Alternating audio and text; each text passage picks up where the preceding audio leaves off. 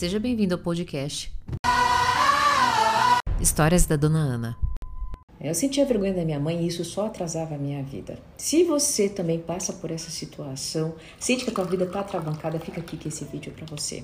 Uma vez eu fui apresentar minha mãe para um namorado, né? E eu fiquei explicando para ela, olha, é o seguinte, ela é uma pessoa mais simples, espalhafatosa, né?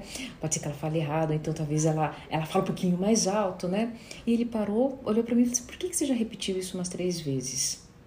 Não tenho problema nenhum com isso. E eu repeti? Eu falei, não, não, não, não é isso, é que é, não sabia nem exatamente essa gaguejada, eu não sabia nem o que responder. Ali caiu a ficha que eu tinha realmente vergonha da minha mãe. Agora, preste bem atenção. Por que, que eu digo que isso só atrasava a minha vida?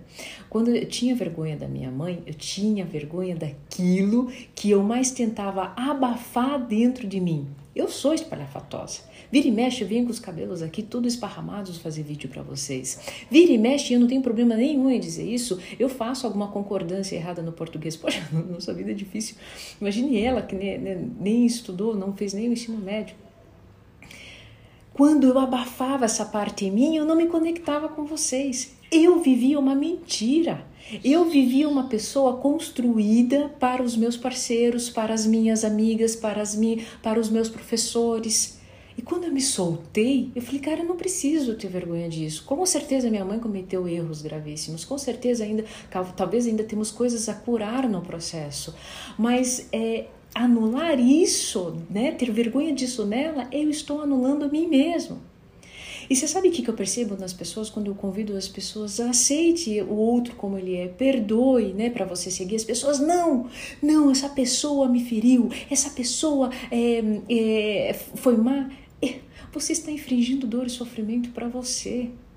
Eu sentia vergonha de mim. E se vergonha fosse um bom, ótimo sentimento, né? Não seria punição na Idade Média na Idade Média, né, a guilhotina em, em pouquíssimos segundos você desliga. Qual era o grande sofrimento? Passar em praça pública. Você está passando em praça pública não porque você tem vergonha da sua mãe ou do seu pai, porque você tem vergonha da parte deles que habita em você, ou seja, vergonha de você. Eu te convido a sair dessa praça pública e você vai dizer: não vou dar o braço a torcer para eles. Tudo bem? Estou te convidando a dar o braço a torcer por você. Se esse vídeo fez sentido e se você quer sair dessa praça pública, coloca um hashtag pra gente aqui nos comentários. Eu acolho.